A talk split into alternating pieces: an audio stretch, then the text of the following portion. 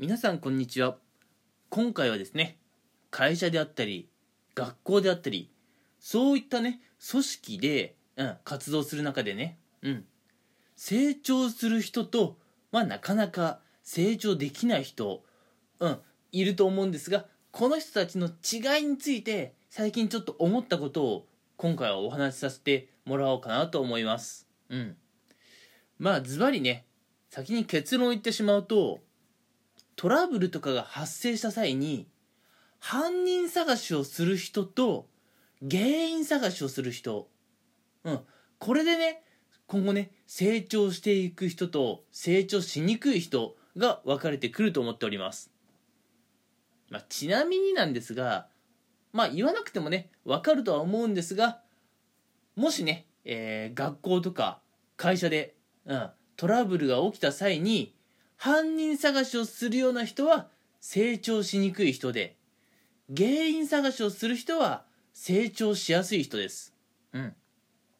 もう結論言っちゃいましたんで、もしね、もういいよっていう方はこの辺でね、えー、ラジオをストップしてもらえればと思うんですが、その理由が気になる方は、あともう少しね、お付き合いいただければと思います。それでは早速ね、なぜ原因探しをする人は成長して、犯人探しをする人は成長しにくいのか？っていうところをお話ししていくんですがまずね、うん、犯人探しをすると、まあ、成長しにくいっていうところからお話ししていきます。なぜ人は犯人探しをすると成長しにくいのか？そもそもなんですがなぜ人は犯人を探そうとするのかというところをねお話ししようと思います。会社とか学校でねトラブルが起きた際に犯人探しをしたくなってしまう。まあ分からんではないんですがなぜ犯人探しをしたくなるのかっていうとまあ端的に言うとねやっぱあのストレスをぶつける矛先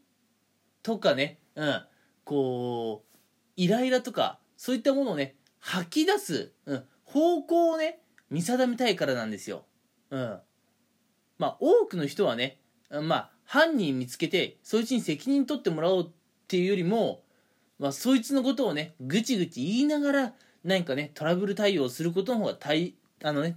大半だと思います。うん。問題が起こって、犯人見つけたからといってね、その人に全部のね、責任を押し付けて、全てのね、自己処理をやらせるっていうのは、まあ実際問題なかなか難しいもんだと思います。例えばね、会社でまあ、犯人を見つけてね、うん、トラブル対応するってなった際に、まあ、会社っていうのはね、結構こう、時間に追われることが多いですから、こいつ一人じゃ、今更解決できん。みんな一丸となって、事後処理に当たれとか、そういう指示が上司から飛んでくると思います。学校でもそうそうだと思いますよ。うん。まあ何でもいいですが、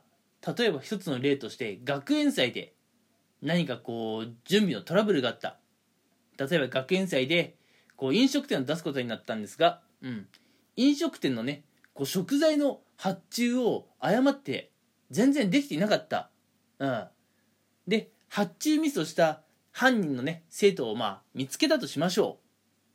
じゃあそいつ一人で食材のね調達を今からどうこうできるかって言われるとなかなか難しい。となると犯人はたった一人のせいなんだけど事後処理は他のね生徒を巻き込んでこう大人数でやらなきゃいけないっていうことになってくる。うん。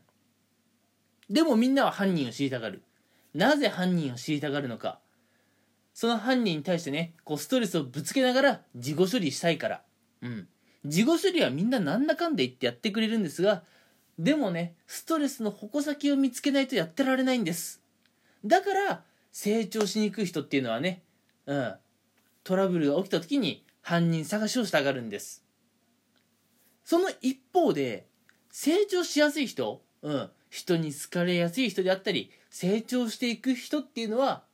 まあ、犯人探しをね、しないことはないかもしれませんが、そこにあんまり時間とか、うん、興味をね、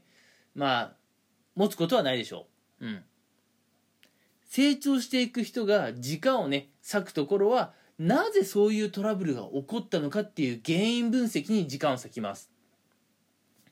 原因が分かっていると今回ね発生したようなトラブルを2度目3度目起こすことを防ぐことができるからです。うん。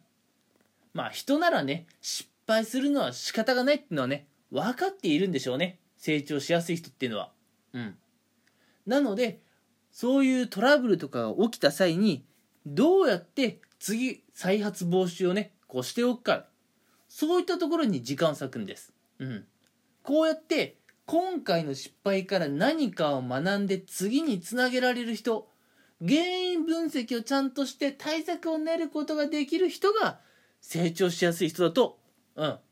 えせいや思いますって言おうと思ったんだけど成長しやすい人です。断言します。うん。もうね私個人で勝手に思っていることではないです。間違いないですこれは。うん。ただね人間は本能として犯人探しをしたがる本能があるそうです。うん。まあ分からんではないですよその気持ちは。ただ犯人探しをしたってあまりねいいことはないんです。うん。なので皆さん